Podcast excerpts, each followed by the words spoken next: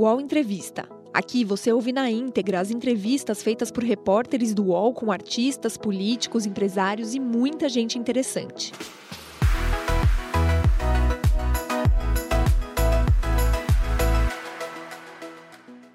Olá, bom dia. Agora 10 horas, 5 minutos. Seja muito bem-vinda, seja bem-vindo ao nosso programa. Esse aqui é o UOL Entrevista. Todas as segundas e quintas-feiras a gente está aqui para ouvir personalidades políticas ou não para discutir as questões do nosso país e do mundo. O pastor Marco Feliciano nasceu em Orlândia, interior de São Paulo. Tem 49 anos e está em seu terceiro mandato como deputado federal. Hoje está no PL, a mesma sigla de Jair Bolsonaro, mas iniciou a sua carreira parlamentar pelo PSC.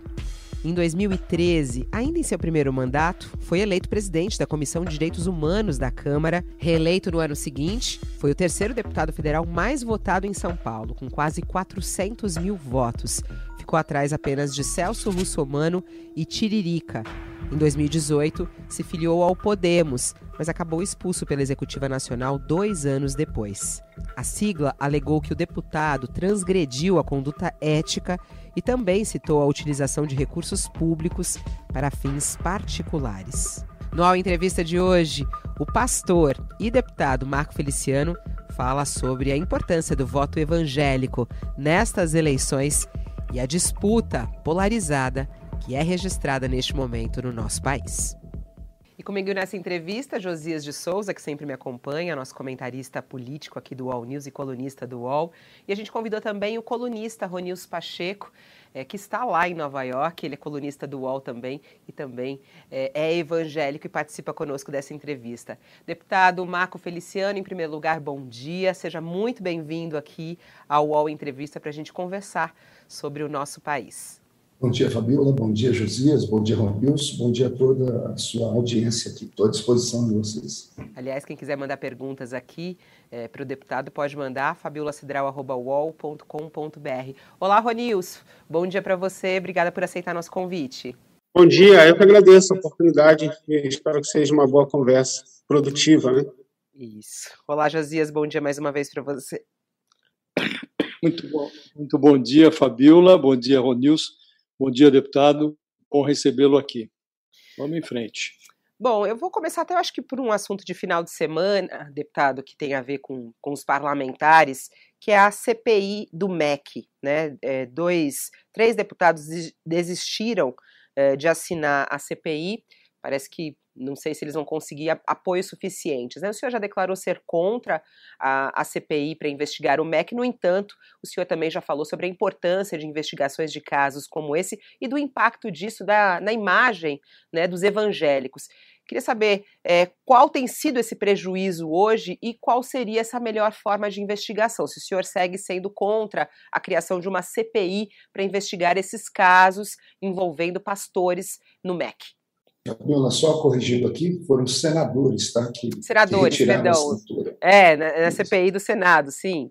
Desculpa, eu falei, eu falei deputados. Desculpa, é senadores, claro. Tá, veja só, eu não sou contra a investigação, eu sou contra é, uma CPI nesse momento. Porque uma CPI nesse momento ela vai ser apenas usada ali como palanque eleitoral para algumas figuras políticas que sempre transformam aquilo num circo. Eu sou a favor de que seja apurado todos os crimes se houver culpado, que os culpados sejam é, recebam a pena pelo seu, pela sua culpa e que isso aconteça o mais rápido possível. Eu fui uma das, uma das principais vozes que pediu ao presidente Bolsonaro para que o ministro Milton deixasse ah, o cargo naquele momento, porque tudo que estava acontecendo estava ferindo de morte a, a nossa comunidade, a nossa base evangélica. Então, continuo sendo contra a, a CPI por, simplesmente por ser um, um, um, objeto político nesse momento, mas sou a favor de que todas as denúncias sejam apuradas, que a Polícia Federal vá para cima. Aliás, já há um processo em andamento, há, várias, é, há, há vários fatos que envolvem essa história que precisam ser elucidados e que os culpados sejam punidos. Não importa a sua religião, não importa quem seja. O culpado tem que ser punido. E a, a, a, a imagem? E a ima ele só não respondeu da questão da imagem dos evangélicos, né? Só queria uma, uma análise sua da situação neste momento. Assim, porque, veja só, como o ministro Milton, ele era pastor, é pastor, e a denúncia é que ele favorecia pastores, e a imprensa passou 24 horas por dia nas últimas três semanas só falando de pastores, acabou colocando todos os pastores do Brasil, de todas as denominações, de todas as igrejas, dentro do mesmo saco, né? porque o, coletivo, o inconsciente coletivo já tem um certo preconceito contra é, evangélicos. E aí, quando a, a grande mídia começa a bater, dizendo que houve favorecimento para pastores, e pastores faziam isso, utilizaram a Bíblia, isso ficou muito ruim, né? principalmente para nós que somos a maior base de apoio do presidente Bolsonaro nesse momento. Deputado, o senhor, num, num primeiro momento, foi muito elogioso em relação à escolha do ministro Milton Ribeiro. É, e todos tinham realmente uma, uma impressão de que o ministro poderia é, ter uma, uma administração mais serena no MEC, que tinha muita polêmica ali. Né? E hoje, embora o senhor diga que a imprensa é, falou genericamente de pastores, eu quero crer que o noticiário foi muito específico. Né? Falava de dois pastores que receberam é, um, um aval do presidente da República, segundo o próprio ministro, num áudio que ele não negou, é, para é, transitar pelo MEC e para fazer uma intermediação da liberação de verbas é, no Ministério para prefeitos. Eu queria saber, é, sem prejuízo de que as investigações sejam feitas, qual é a sua impressão sobre isso que aconteceu no MEC. O senhor acha que os pastores se portaram adequadamente, o ministro se portou adequadamente, o presidente da República se portou adequadamente, porque ele recebeu aqueles pastores, ele como que avalizou aqueles pastores, e segundo o próprio ministro, foram recebidos lá no MEC a pedido do presidente. Josias, é, a, questão que você falou sobre os pastores, né, que a imprensa falou apenas de dois pastores, a questão, o problema é o desdobramento né, nas mídias sociais, no, no grande ativismo as pessoas não atingiam apenas, não falavam só de dois pastores, falaram, é, fizeram de maneira genérica com que todos os pastores do Brasil fossem é, culpados nesse caso. Por isso, é, eu, eu citei aqui.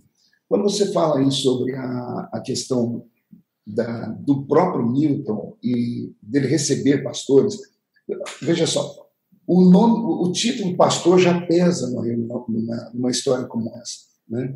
O, o, o ministro recebe pessoas de todos, de todos os, ah, os segmentos. Ele recebe empresários, ou melhor, recebia, né? Recebia empresários, recebia professores, recebia é, todos os tipos de pessoas. É natural que o presidente da República, que hoje se aproximou muito do movimento evangélico, tenha pedido a ele: olha, receba essas pessoas aqui e ouça elas. Agora, o que partiu daí, ninguém sabe ao certo. Nós vimos esse áudio, o áudio ele é horrível, né? expõe se, se não houve crime, pelo menos deixou uma grande dúvida. Por isso tem que ser feitas as investigações.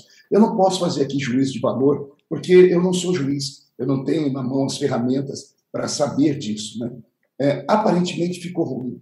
Nós temos uma frase na política, que nós sempre embasamos ela, que é a frase de César. Né?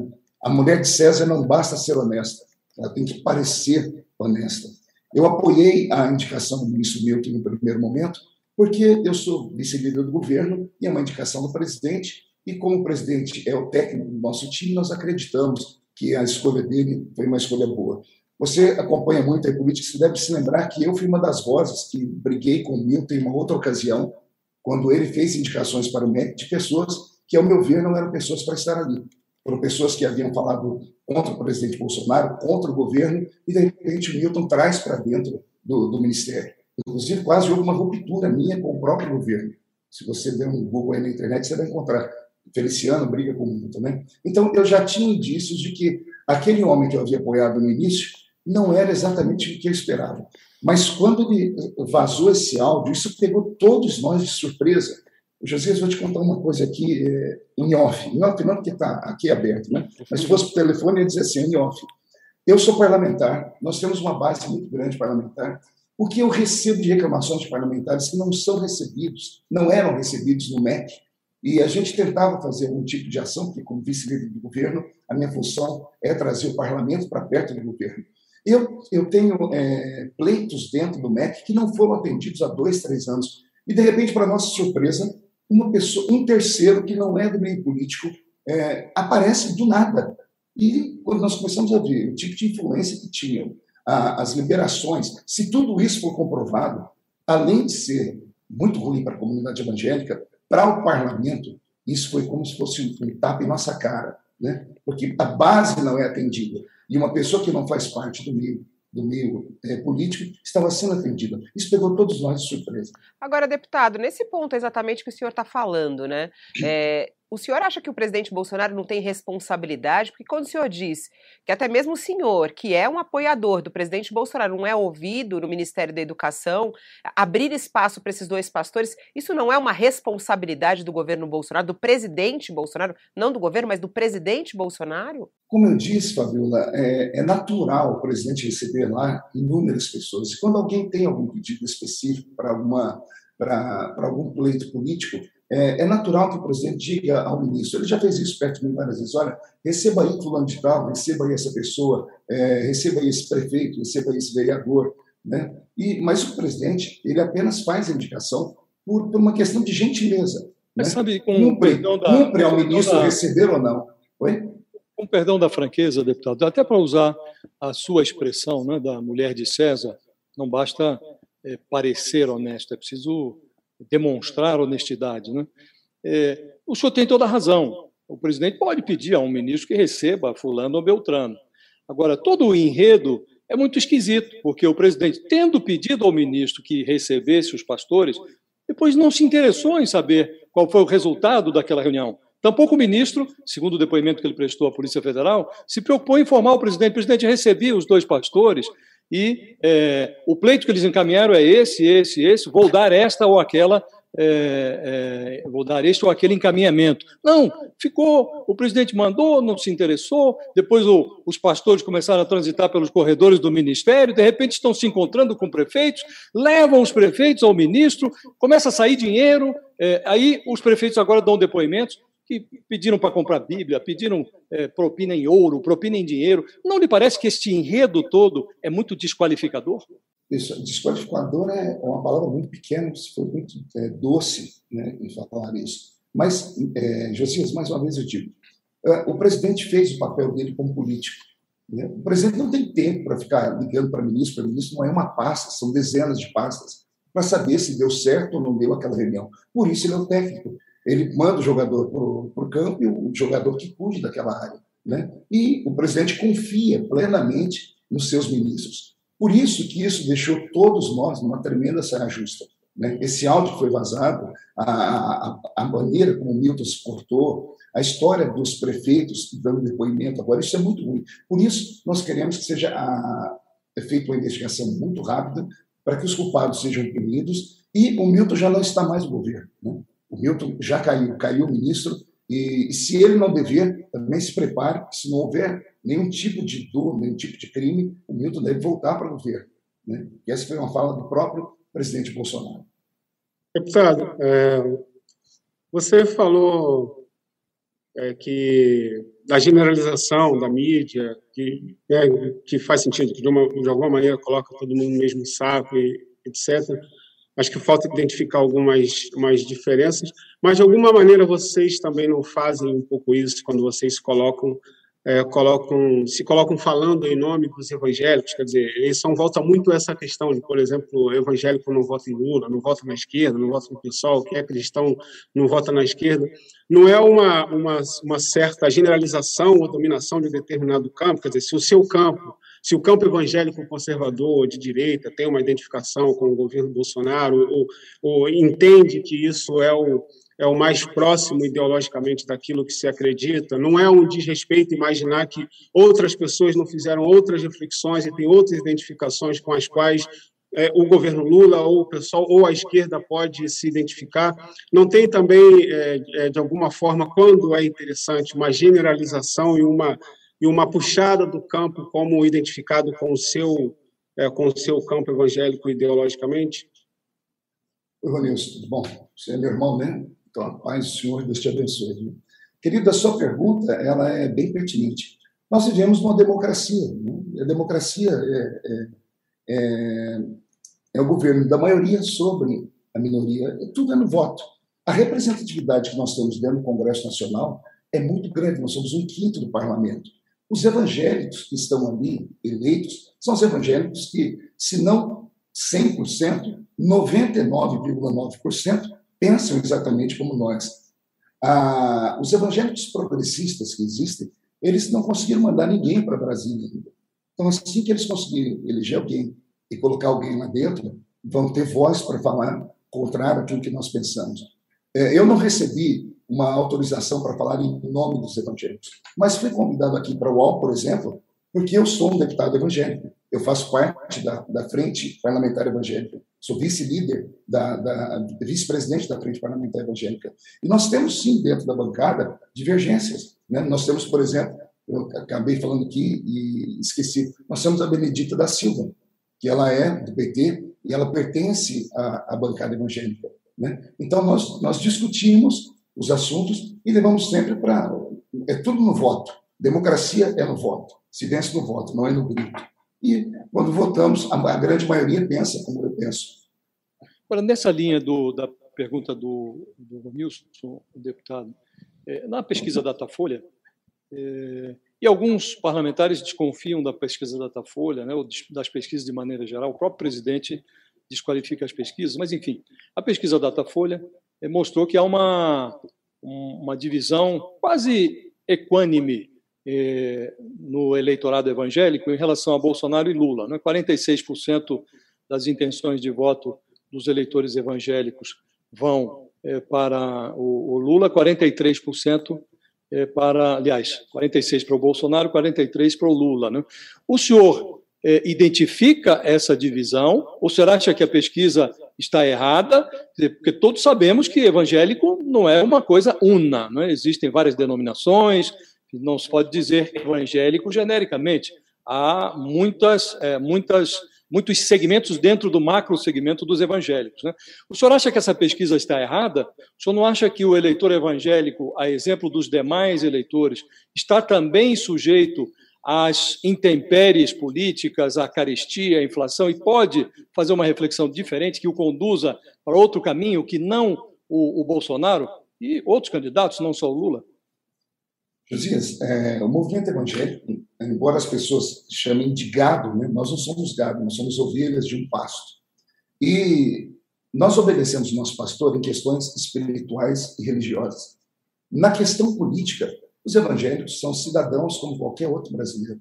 E eles têm o seu pensamento próprio. E eles exercem a sua cidadania.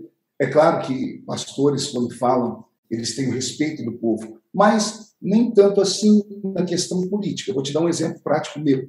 Eu sou pastor evangélico, eu sou pastor de uma igreja muito pequena no interior de São Paulo, tem 200 e poucos membros. Eu não tenho nenhuma grande instituição evangélica que me apoie, e nas últimas três eleições, eu fui deputado evangélico mais votado no estado de São Paulo e um dos mais votados do Brasil. Ou seja, deputados evangélicos do estado de São Paulo, que têm grandes denominações, que só tem eles como candidato, que eram para ter dez vezes mais votos do que eu, não tiveram a metade dos meus votos. Isso prova por si só que as ovelhas, não, elas, embora ouçam seu pastor, não respeitam sempre o pastor na questão política. Sobre as pesquisas, Josias, é, eu tenho muita dificuldade, sim, de acreditar nessas pesquisas. Vou te dizer por quê. Eu tenho 49 anos, eu nunca fui entrevistado por nenhuma pesquisa. É, as pesquisas sempre dão Lula aí com 130%, 140% de, das intenções de voto. Lula não consegue andar na rua, não consegue dar um passo sem ser hostilizado, sem ser agredido, você não consegue ver ele em qualquer lugar. Bolsonaro, por onde passa, vai um caminhão de pessoas aplaudindo, ovacionando, é, com carinho extremo, é uma figura extremamente popular. E eu não consigo compreender uma pesquisa dessa, não consigo. Porque se a pesquisa reflete o povo, tem alguma coisa errada. Acontece a mesma coisa na questão dos evangélicos. Né? Eu, por exemplo, aqui na, eu viajo todo fim de semana. Quinta, sexta, sábado e domingo, eu prego em igrejas, às vezes três igrejas por dia. Eu sou convidado para dar palestras. Em todos os lugares que eu vou, acredite, se não há 100% de apoio a Bolsonaro, 95% de apoio a Bolsonaro, sim. Porque eu faço parte do movimento evangélico pentecostal. Então, nós, pentecostais, neopentecostais, perfazemos um total de mais de 90% dos evangélicos do Brasil. Entendeu? Então, pentecostais e neopentecostais perfazem mais de 90% dos evangélicos. Sobram aí 10%, que são as igrejas é, tradicionais, as igrejas históricas, é, as igrejas reformadas. Algumas igrejas pertencem a, a, ao movimento progressista. Então, sinceramente, estou sendo aqui muito claro com você, eu não acredito em pesquisas. Aliás, comecei a acreditar nas pesquisas essa semana, porque parece que estão tendo que fazer um arranjo aí para. Porque esse ano as pesquisas são obrigadas a serem declaradas em cartório. Então, parece que nas últimas três semanas alguém teve juízo e começaram a aproximar as pesquisas do certo para ninguém correr em crime depois. Porque Bolsonaro estava muito lá atrás, de repente, instantaneamente, ele já empatou com Lula. Se, é, se as pesquisas estão dizendo que ele ainda está ainda tá bem tá, atrás, é porque, né? Ele, tá na, não, é porque ele está na frente de Lula muito. É, mas ainda não empatou, é? não. Está né? Tá bem atrás ainda, né? Acho que, se não, não me engano, o Datafolha, pesquisas... ele está com 29 e o Lula com 43, né? Se não me engano, é isso. Estou dizendo, se as pesquisas dizem isso, é porque ele está muito, mas muito, quilômetros, anos luz lá na frente do Lula. Nós vamos provar isso nas urnas. Agora, o senhor fala desse apoio né, em relação ao Bolsonaro, o senhor está falando da, da, população, o senhor falou agora dos evangélicos, os lugares que o senhor frequenta.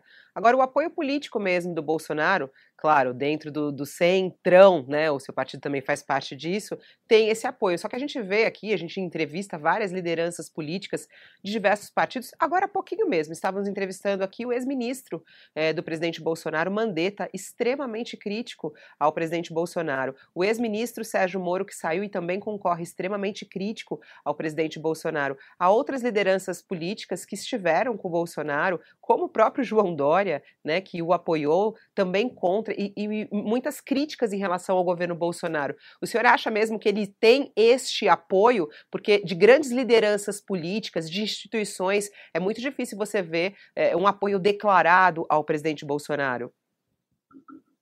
Fabiola, com todo respeito, você citou grandes lideranças. Que grande liderança é Mandetta? Que grande liderança é João Dória? Não, eu falei que, que nós entrevistamos aqui é... grandes lideranças. Ele é, uma, ele é uma liderança política, não é? Não uma grande liderança, porque grande liderança é o meu presidente. O presidente Bolsonaro é uma grande liderança. Arrasta multidões quando onde passa. Né? De, sendo atacado 24 horas por, por, dia, com todas as forças que a, a, a, grande mídia tem, com todos os opositores, o homem está de pé. Né? Então, isso é ser uma grande liderança. Agora, é, você falar de Moro, Moro traiu o presidente. Moro agora, infelizmente, cavou uma cova ele traiu até o pessoal político. O movimento político não consegue acreditar nele mais pelas últimas, as últimas movimentações que ele fez. Né? Então, é, infelizmente, com essas pessoas que você disse, trabalharam para o governo e foram demitidas, né? com exceção do Moro, que pediu as contas acreditando que, que com a sua demissão ele ia crescer. Ele, ele ameaçou o governo que ele tinha uma bomba atômica para explodir, ia implodir a República, e de repente, quando ele solta a tal bomba dele, não, não passava de um traque. Né? Não sei se vocês conhecem traque. Aqui no interior de São Paulo tem uma, uma bombinha que chama traque. Né? Tem crianças que estouram ela até segurando na mão. É perigoso, mas é, o barulhinho é muito pequeno. Né?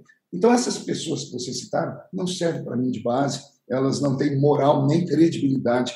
Pegue o João Dória, para fazer a sua campanha, ele colocou o título Eu sou Bolsodória, e de repente, quando senta no, na cadeira de governo do Estado de São Paulo, já pensando em tomar a presidência da República do presidente Bolsonaro, começa a, atacá-lo. Então, essas pessoas, com todo respeito, no campo político, não têm não tem moral para falar de um presidente que é ilibado como o presidente Bolsonaro.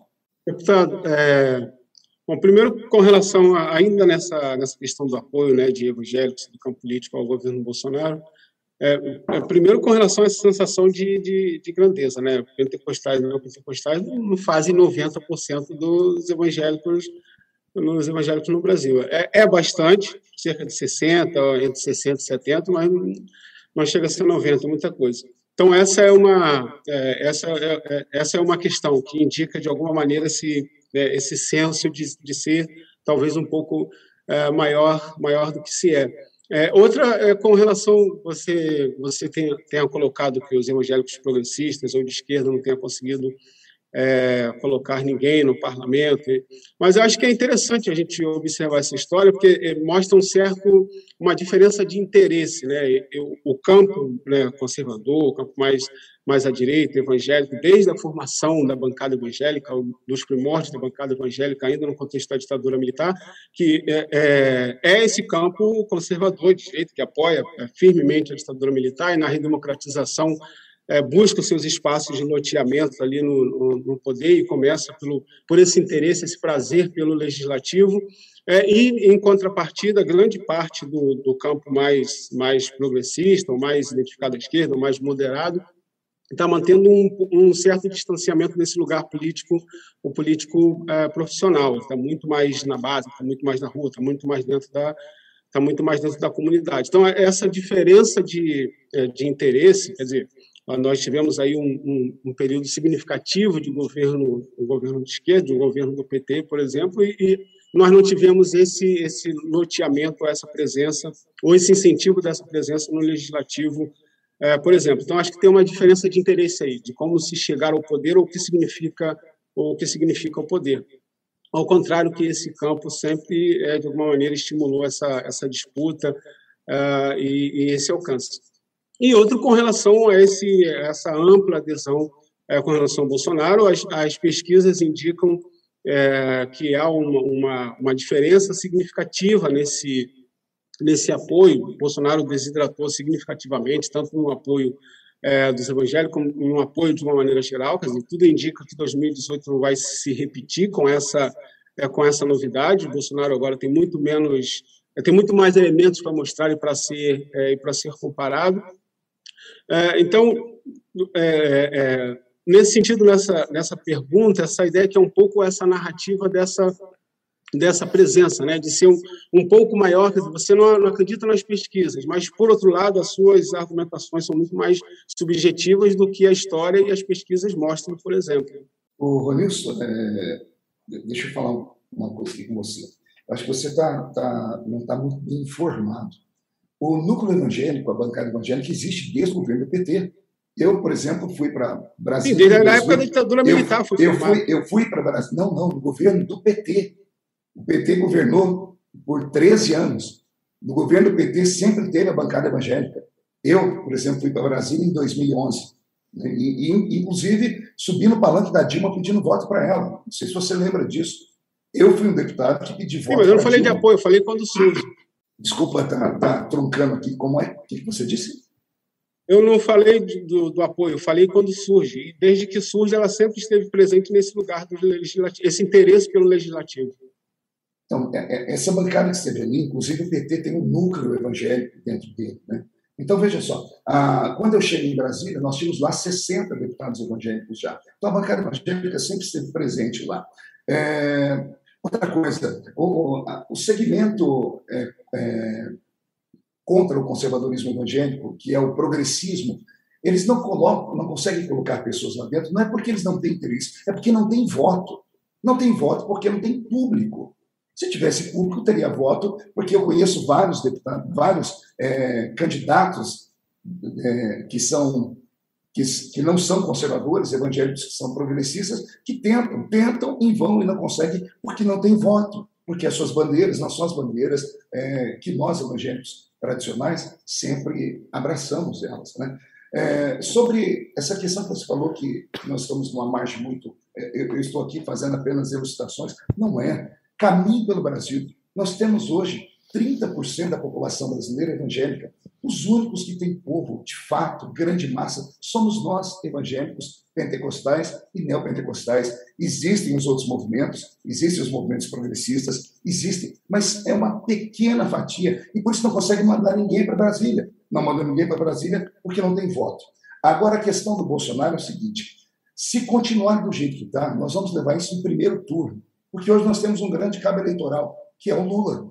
Se vocês deixar o Lula falar e continuar falando mais uma vez, nós vamos levar no primeiro turno. O que o Lula fez essa semana, falando sobre o aborto, isso aí, é, veja só, é para qualquer marinheiro de primeira viagem política sabe que foi um erro crasso. Né? Então, ou é desespero, ou ele está fazendo isso para se inviabilizar, porque está sentindo que não vai ter forças para ir para um debate ou para disputar mesmo os votos com Bolsonaro, ou não sei o que se passa. Eu sei o seguinte: nós vamos vencer essa eleição. Posse de Bola é o podcast semanal do All Sport sobre futebol. Às segundas e sextas-feiras, eu, Eduardo Tironi, converso com Juca Kifuri, Mauro César Pereira e Arnaldo Ribeiro sobre o que há de mais importante no esporte favorito do país. Você pode ouvir o Posse de Bola e outros programas do UOL em uol.com.br/podcasts, no YouTube e também nas principais plataformas de distribuição de podcasts. Agora, o deputado, o senhor está falando aí até sobre o posicionamento dos evangélicos, né? Estou recebendo várias perguntas aqui que são bem interessantes, né? É, dizendo pessoas que eu acho que são evangélicas, pelo que estão escrevendo aqui. Uma delas, o André Nunes, ele fala o seguinte: é, o crente não compactua com tortura, por exemplo, com morte, por exemplo. Tem algumas perguntas que venham assim: é, Bolsonaro não me representa nesse sentido. É, os, os, evangélicos não defendem a tortura, os evangélicos não defendem, por exemplo, a pena de morte. e Bolsonaro não nos representa nesse sentido. Como é que o senhor, que o defende Bolsonaro, explica esse lado, vamos colocar assim, de violência, inclusive, que é estimulada pelo presidente na fala dele quando ele defende, por na, na, na, ditadura militar, o torturador, né? É, como é que o senhor vê essa fala do presidente Bolsonaro? Isso está correto? Os evangélicos defendem isso, deputado? Veja só, eu queria responder essa pergunta para o rapaz que mandou para você com uma outra pergunta. Nesses quatro anos de governo, quem Bolsonaro torturou ou quem ele matou? Ele matou alguém? Ele torturou alguém? O governo matou alguém? Torturou alguém? Não. Então, tudo isso fica no campo das ideias. Mas ele, mas ele, elegemos, mas ele homenageou. Não, acho que tem importante responder. Essa pergunta não, não faz sentido. Essa pergunta não faz sentido. Deixa eu terminar. Eu, podia posso terminar? eu também podia te perguntar. Nesse, é, é, posso responder, o Lula fez aborto em alguém? Nunca fez. Posso responder ou não? Essa pode, pergunta não faz sentido. Responder. O Lula não fez aborto, mas a equipe dele toda autorizou o aborto, e você sabe muito bem disso, meu, meu querido amigo Ronix. E aborto é assassinato de indefesos, é matar uma criança que está no ventre da mãe dela. Não há desculpa para quem mata. Vocês não estão falando aí, olha, Bolsonaro apoiou a tortura, Mas defender a tortura e está apoiando aí o Lula que manda matar, que apoia matar crianças no ventre da mãe. Então, isso, é isso para mim. Mas acho que a mas pergunta foi assunto, clara, deputado. Voltando, eu fiz a pergunta ao senhor. Tá, nós não elegemos um pastor para estar na frente do Brasil. Nós elegemos Bolsonaro. Bolsonaro é perfeito? Não é perfeito. Mas é o que mais se aproxima dos nossos pensamentos. Sem Bolsonaro, os demais não, nos, não representam nem 10% daquilo que nós pensamos. Temos convicção de que Bolsonaro não é perfeito, sabemos que ele não é pastor, sabemos que ele é um ser humano, como ser humano, ele tem um milhão de defeitos, mas mais são as coisas que nos aproximam do que as coisas que nos separam. Mas, mas não, eu queria que o senhor fosse mais específico em relação a, a isso. Por exemplo, a, a, defesa do uso de armas, a questão né, é, da violência mesmo sendo estimulada dessa maneira, quando você defende um torturador que foi acusado de torturar pessoas, de pessoas que morreram, né? É, o senhor, qual é o, isso daí não é um erro do presidente Bolsonaro na sua análise? O senhor fala, ah, ele não é perfeito, mas fica vago. É, como é que fica, inclusive, é, na, na conversa dos evangélicos com o presidente Bolsonaro, é, em relação a essas falas dele, que são tão agressivas? Veja, Fabiola, entre falas e atos há uma distância sem tamanho. Eu repito, Bolsonaro não torturou ninguém no seu governo e não matou ninguém, ponto final falando sobre o que ele pensa e o que ele não pensa, o Brasil elegeu Bolsonaro por ser Bolsonaro. Bolsonaro é transparente, ele nunca escondeu o que pensa. Né? Nós, evangélicos, que hoje apoiamos Bolsonaro, apoiamos Bolsonaro por um bem maior, para que não aconteça um mal maior no nosso país, para que o nosso país, em nome desses, desses, desses pensamentos progressistas, não se torne uma Venezuela, não se torne uma Cuba da vida, não se torne um país que hoje as pessoas comem dentro da lata do lixo entendeu? Nós temos pensamentos, nós sabemos exatamente quem é o presidente Bolsonaro, oramos por ele. Nós, evangélicos, somos, somos contra a morte, somos contra a pena de morte. Né? Porém, nós respeitamos quem pensa o contrário. Não é isso a democracia? A democracia é a arte de você conviver com uma pessoa que pensa diferente de você, não atacá-la e respeitá-la, mesmo assim permanecer dentro do seu posicionamento. Né? Repito, e aí, e aí nesse ponto, é e aí nesse ponto não é possível também é, aceitar quem, é, quem defenda o aborto, até como uma questão de saúde pública, já que o senhor está falando é, que respeita quem pense diferente, o senhor respeita quem defenda o aborto? Infelizmente não, porque eu sobrevivi a um aborto. Eu sou sobrevivente do aborto. Minha mãe tinha uma clínica clandestina de aborto.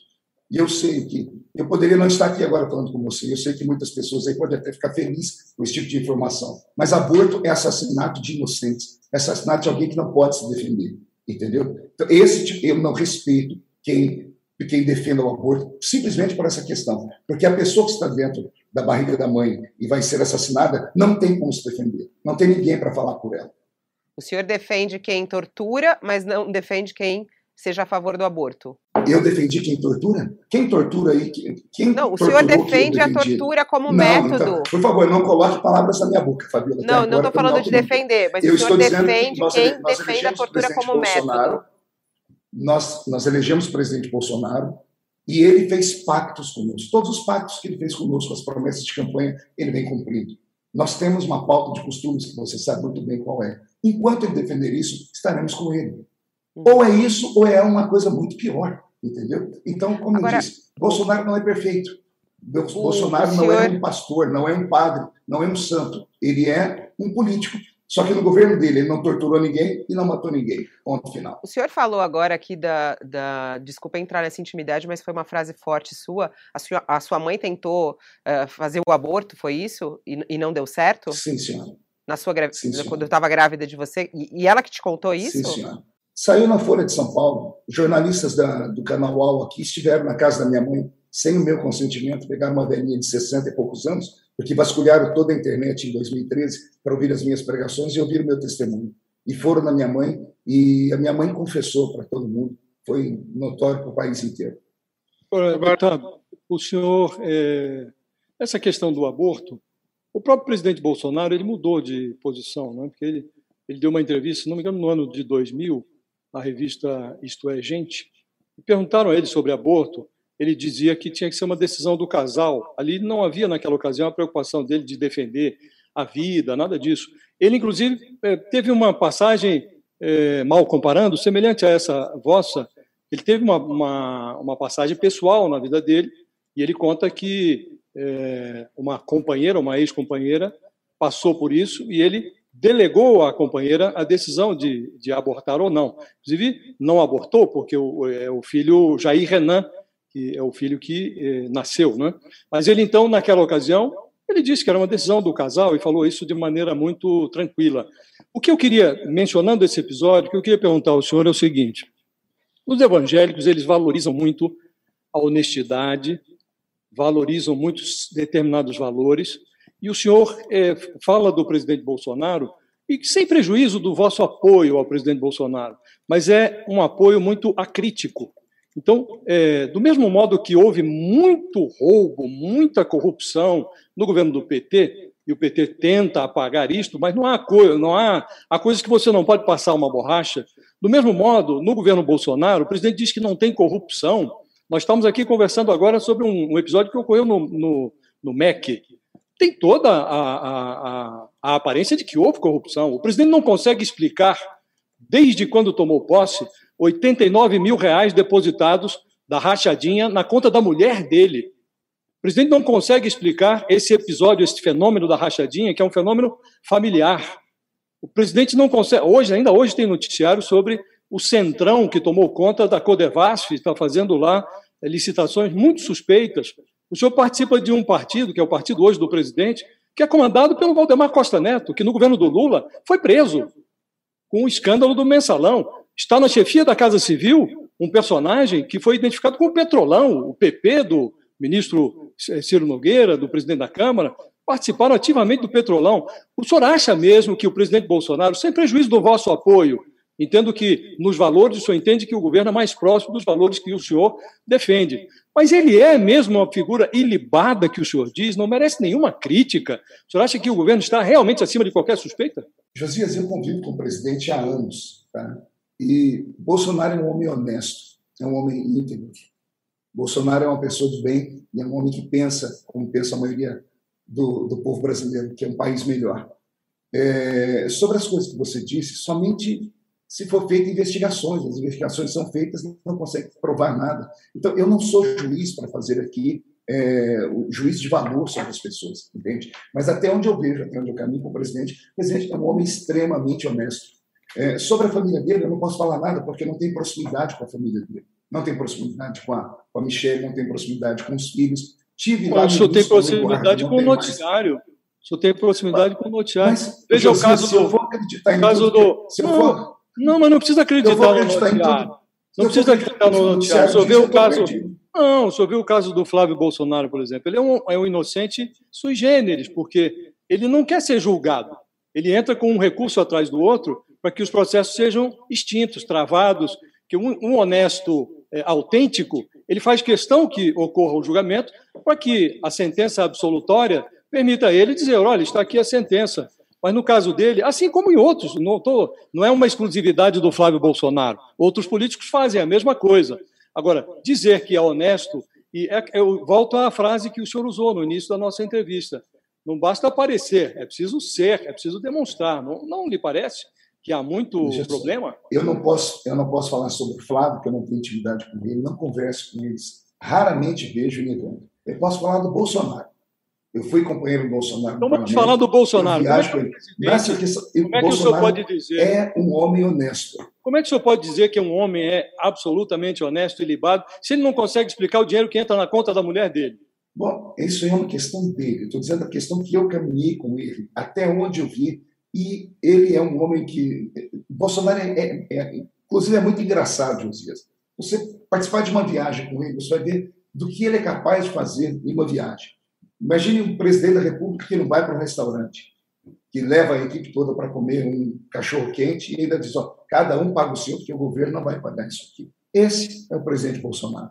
A gente está na China com uma comida de gala oferecida pelo Xi Jinping e terminar ali Bolsonaro pedir para a gente ir ali na, no mercado comprar miojo para a gente fazer miojo dentro do, do, quarto de hotel. Esse é o Bolsonaro. E o, o Bolsonaro e o caso... que eu conheço é diferente de todos esses outros aí que vocês estão me apresentando. E o, e o deputado que é, tem funcionários fantasmas, né? Essa é uma, é uma investigação que está em andamento. Tem relatos e áudios, inclusive, é, de que pagavam o salário e depois retiravam né, é, esse salário das pessoas, pagavam em dinheiro. E em relação a essas denúncias quando, sobre, as racha, sobre a rachadinha? For Fabiola, quando for provado e alguém for indiciado e alguém for condenado, eu vou acreditar. Enquanto isso, denúncia se faz de todo mundo, a todo momento. Eu já passei por, por denúncias feitas pelo PT. Nós costumamos dizer, costumamos dizer em política que prego que desponta toma martelada. Né?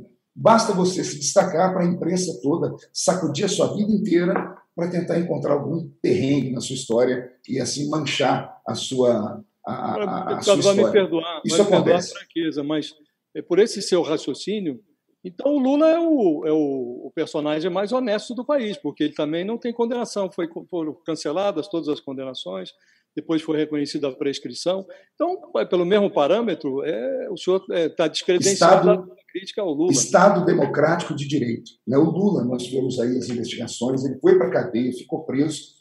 Eu não sei o que pensa a mente dos ministros. Nesses outros casos que vocês estão dizendo, ninguém foi para a cadeia. Se não foi para a cadeia, então subentende nós que somos meros mortais que estamos aqui, que não temos a, a letra fria da lei na mão, que nós não temos a, acesso a todos os autos, eu não vou fazer um pré-julgamento. Para mim, eu fico com a carta magna. O que diz a Constituição? Todo brasileiro é inocente até que se prove o contrário. Deputado, eu queria entrar num outro assunto polêmico, que é em relação à cura gay, né? O senhor mesmo já falou que cura gay não existe, né? E que entenderam muito mal aquele projeto lá de 2012, 2013, se não me engano, né? 2013, é, quando o senhor estava à frente da Comissão de Direitos Humanos é, da Câmara, é, no qual o senhor defendia, né, que psicólogos, é, na verdade, promovessem um atendimento às pessoas que quisessem, né, é, deixar é, a homossexualidade. É, tem uma pergunta, tem algumas pessoas que mandaram mensagens aqui para mim. O Alexandre pergunta: é, o senhor ainda defende é, que é possível fazer tratamento para deixar de ser gay? Ou seja, o senhor conhece ex-homossexuais?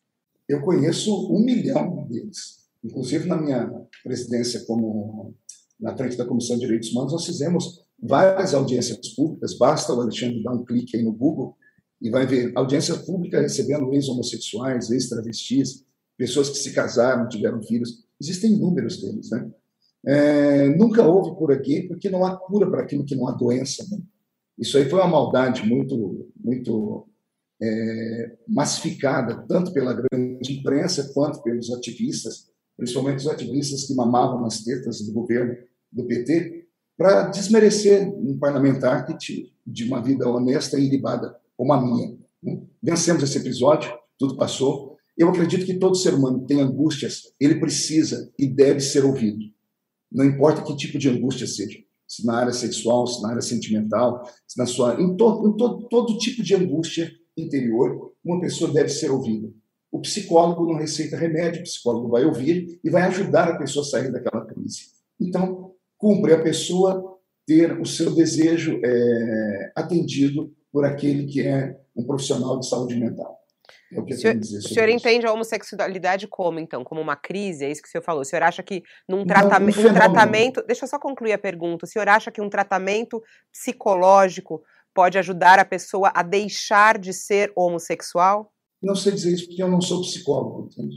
Eu não sou psicólogo, então não posso dizer isso. Para mim, a homossexualidade ela é um fenômeno de comportamento. E comportamento se aprende, se desaprende. Tanto é que existem ex, tem quem, quem já foi hétero e deixou de ser. Então, é, é um fenômeno de comportamento. Em qualquer país civilizado do mundo, as pessoas têm o direito de procurar ajuda. Menos o nosso Brasil, porque, como você disse aí, esse projetinho que era do PSDB, vamos falar aqui, esse projetinho aí da tal cura gay era do PSDB, de um deputado do PSDB, Partido Progressista, que entendeu é, que ah, no Brasil alguns psicólogos tinham a, a limitação para usar a sua função profissional, porque o Conselho de Psicologia do Brasil, o Conselho de Psicologia Federal, havia criado um dispositivo, um decreto interno, proibindo o, o profissional de psicologia de atender pessoas no sentido contrário ao que pensa o movimento progressista. Deputado, o que o senhor eu era, eu era apenas eu era apenas eu era apenas o, o, presidente de uma comissão, uma comissão tão importante, só tinha um projeto dentro dela, imagine. Era tão importante aquela comissão de direitos humanos que só tinha um único projeto e era exatamente esse projeto chamado aí pela imprensa de pura vida. O senhor quer dizer com fenômeno de comportamento, porque parece uma, uma palavra meio vaga para poder não, não dizer é, uma, é comportamento, outra é um coisa que é. É um fenômeno porque a pessoa, imagine, Wilson, existe o estado biológico, existe o estado comportamental. Biologicamente a pessoa é homem, biologicamente a pessoa é mulher, mas ela, ela se vê de outra forma. Isso para mim é um fenômeno. Se é um fenômeno tem que ser estudado. Se é um fenômeno, alguém tem que se debruçar sobre o assunto e não colocar um ponto final na história. Tem que ser estudado. Eu, por exemplo, eu tive é, na, naquele período eu conversei com muitas pessoas e falei inclusive com uma, uma, uma cientista aqui no Brasil. Ela pediu para que eu não revelasse o nome dela, né? Porque não queria se meter em confusão e, polêmica. Mas ela me mostrou é, uma radiografia né, do cérebro de três pessoas, de um trans, de um homem e de uma mulher. E o hipotálamo masculino e feminino, eles eram diferentes. E o hipotálamo do trans, que ela estava, ele é, estava no corpo de o corpo era biologicamente um homem, mas o hipotálamo era exatamente o tamanho do hipotálamo do cérebro de uma mulher. Então, são fenômenos. Se são fenômenos, tem que ser estudado.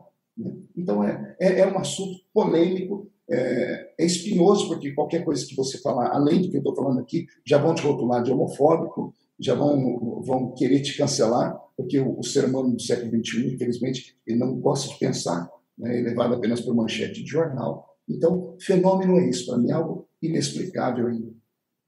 Mas o senhor. É, Todos os senhores.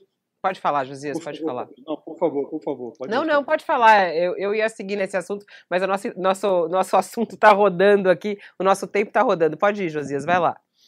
Eu, eu queria saber do deputado que os senhores já estiveram com o PT lá atrás, é, alguns estiveram fervorosamente com o PT. Né? A Igreja Universal estava com o PT, agora já não está mais. O senhor foi defensor da Dilma, hoje já não é mais, está de Eu queria saber se o senhor se enxerga, eventualmente, na oposição. Me parece que a bancada evangélica ela migra. À medida que o governo vai mudando, ela vai também se adaptando. É, o senhor se vê na oposição? É, Jesus, vamos lá. Vamos aqui é, colocar uma palavra ali no lugar. Não existe bancada evangélica. Existe frente evangélica. Uma frente é composta por deputados de todos os outros partidos. Né? Uma bancada não. A bancada do PL, por exemplo, meu partido, nós temos uma bancada. Nós nos reunimos em uma sala, definimos a votação, a maioria vence e vamos para o voto. Então nós temos uma orientação. A frente evangélica não. Porque nós temos deputados evangélicos que são do PT, por exemplo, nós temos evangélicos dentro do PSDB, temos evangélicos de, dentro de todos os partidos. Né? Então, não é que a bancada migra, é que o que acaba migrando são os partidos que, que fazem coalizão através dos blocos, e por causa dos seus blocos são obrigados a votar ali. Alguns deputados, como eu, são deputados ideológicos, eu não, eu não vendo a, a, minha ideologia, eu não abro mão do que eu penso apenas para agradar o diretor de um partido, o dono de um partido, entende? Então, eu ficaria na oposição, sim, se o PT ganhasse. Eu, eu, eu sempre fui oposição. É a primeira vez que eu estou na situação do governo Bolsonaro. Eu, embora tenha apoiado a Dilma em 2010, subi no palanque dela, e se você me permitir, eu queria até explicar aqui para que as pessoas entendam o motivo.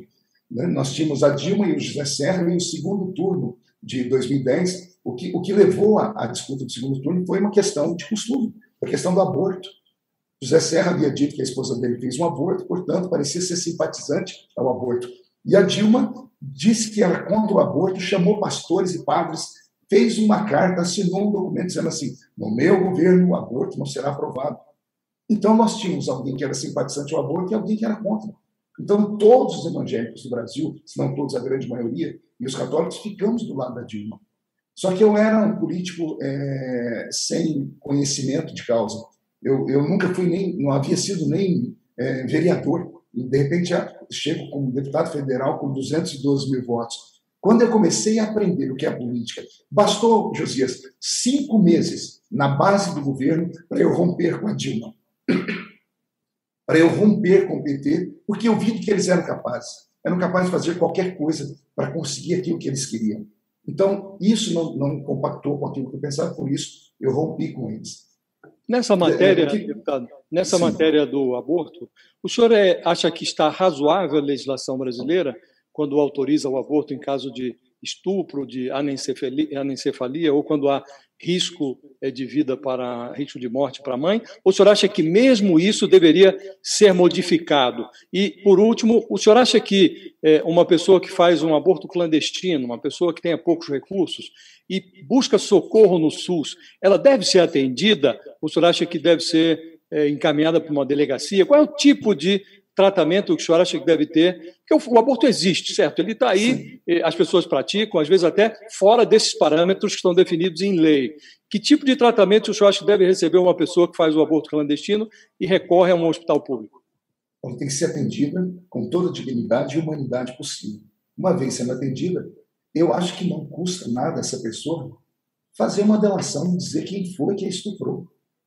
Porque se é estupro, é crime. O estuprador não pode ficar é, solta, eu acho que até tinha que ser feito alguma forma da pessoa poder ela, ela ficar incógnita, entende? A pessoa que sofreu abuso sexual, estupro, ela ficar incógnita. Deputado, perdão, mas às vezes a, a mulher sofre. Eu tô, é, nós estamos falando de duas coisas diferentes, né? É. Primeiro, um, um, aborto que tenha sido praticado, a, a, mulher teve lá a sua relação sexual, pode ter tido até é, consentidamente, mas ela desistiu, não queria ser não queria ter o, o, o filho, praticou um aborto clandestino, vai, teve uma complicação qualquer, vai para o hospital, só acha que ela deve ser atendida, depois de atendida deve ser encaminhada à delegacia, e nos casos em que a legislação autoriza o aborto, você acha que está adequada a legislação brasileira ou ela deveria sofrer ajustes? Veja só, lei tem que ser cumprida, lei não pode ser questionada. Uma vez aprovada, tem que ser cumprida. Né? É, eu sou contra o aborto em qualquer instância dele, Josias, em qualquer instância. Porque quem está dentro do ventre da pessoa não tem culpa de ter sido plantado ali. Existe um milhão de formas hoje de você evitar uma, uma gravidez. Inclusive, tem a pílula do dia seguinte. A pessoa acabou de ser violentada agora, ela pode procurar ajuda é, na prefeitura ou em alguma organização social. Tem um milhão de homens que cuidam de mulheres, ela poderia fazer isso. Né? O que não se pode é, após sofrer uma, uma um abuso, ou a mulher fez o sexo com consentido, sabe que ela não usa nenhum tipo de proteção, sabe que corre o risco de engravidar, ela permanecer com a gravidez. De repente, ao descobrir, querer matar a criança. Porque você abre um espaço agora para uma semana, para três semanas, vai acabar chegando como aconteceu na Colômbia. Aprovaram-se o aborto até o sexto mês da gravidez. Isso é crime, é assassinato.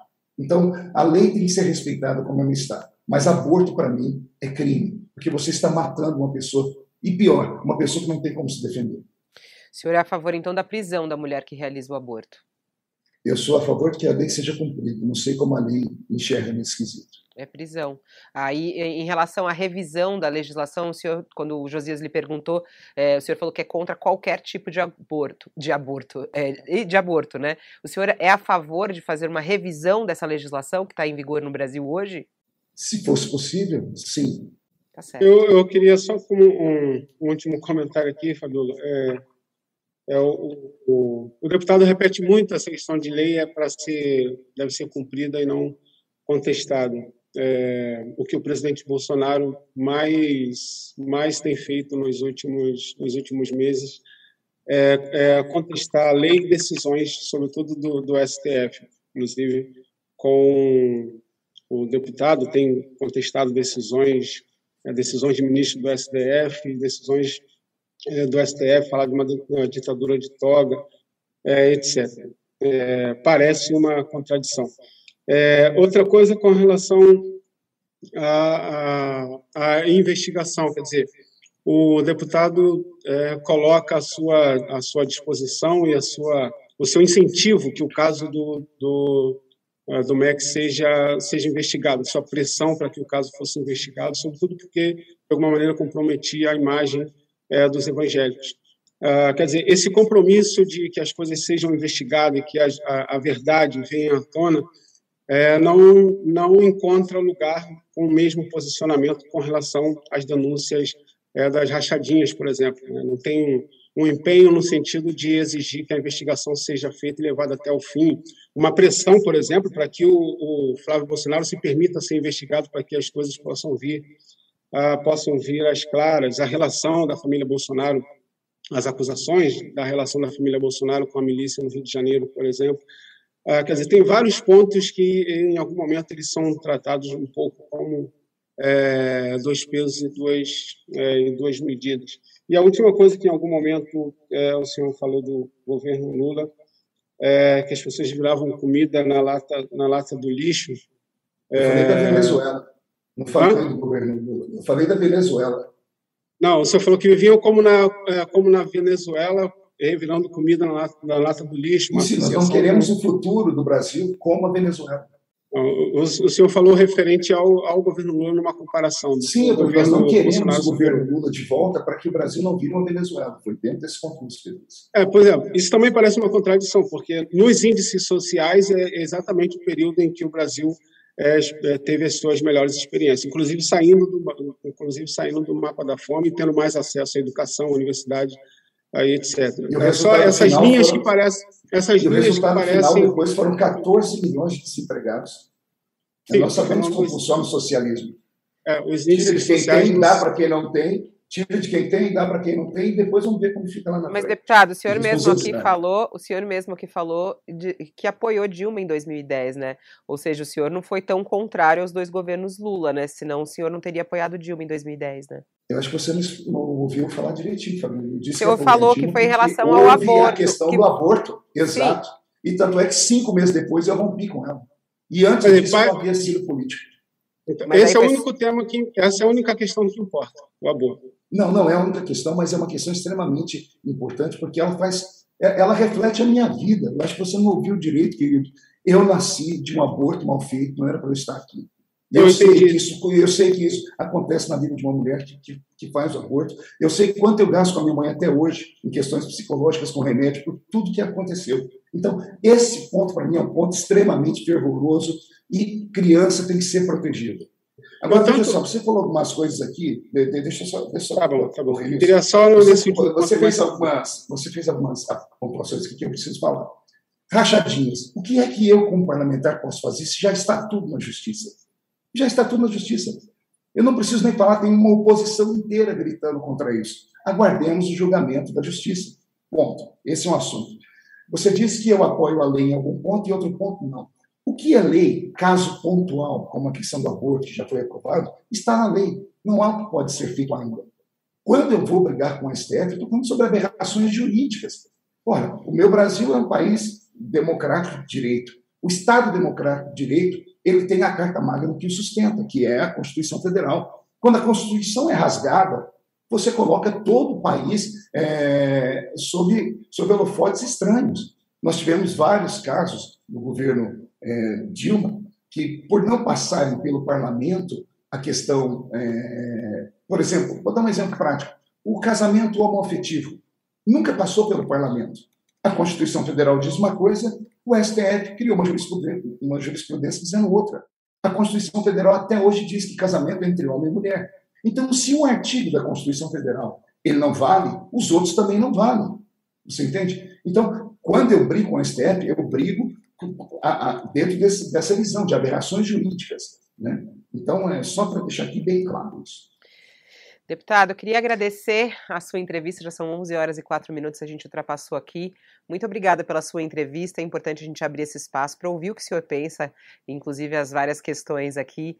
Acho importante a gente ter esse espaço de fala e escuta. Muito obrigada e uma boa quarta-feira, uma boa segunda-feira ao senhor, já estou na quarta, uma boa segunda-feira ao senhor. Obrigado, Fabiola, obrigado, Josias, obrigado, Ronilson, Deus abençoe vocês, Deus abençoe o Brasil e vamos que vamos para frente. Estou à disposição de vocês sempre, tá? É difícil só encontrar um espaço da minha agenda. Vocês já tentaram várias vezes, hoje, graças a Deus, deu certo. E o senhor é candidato a deputado, vai, vai ser candidato à reeleição, né? Ou tem algum outro futuro aí pela a, frente? A princípio, sim. A princípio, eu sou pré-candidato à reeleição como deputado federal pelo Estado de São Paulo. Tá certo. Ronilson, muito obrigada pela sua participação aqui no nosso UOL Entrevista. Até. Obrigado, Fabiola, Josias, deputado. Agradeço. Tchau, tchau, Josias. Muito obrigada. Obrigado a você, Fabiola. Obrigado ao Ronilson. Ao Ronilson. Muito obrigado, deputado. Espero vê-lo outras vezes aqui conosco. Sempre à disposição. E assim a gente termina o nosso UOL Entrevista. Muito obrigada também pela sua audiência, pela sua participação. Voltamos logo mais ao meio-dia com o UOL News, um resumo do noticiário e também a sua participação. Até lá. O UOL Entrevista e outros podcasts do UOL estão disponíveis em uol.com.br/podcast. Os programas também são publicados no YouTube, Spotify, Apple Podcasts, Google Podcasts e outras plataformas de distribuição de áudio.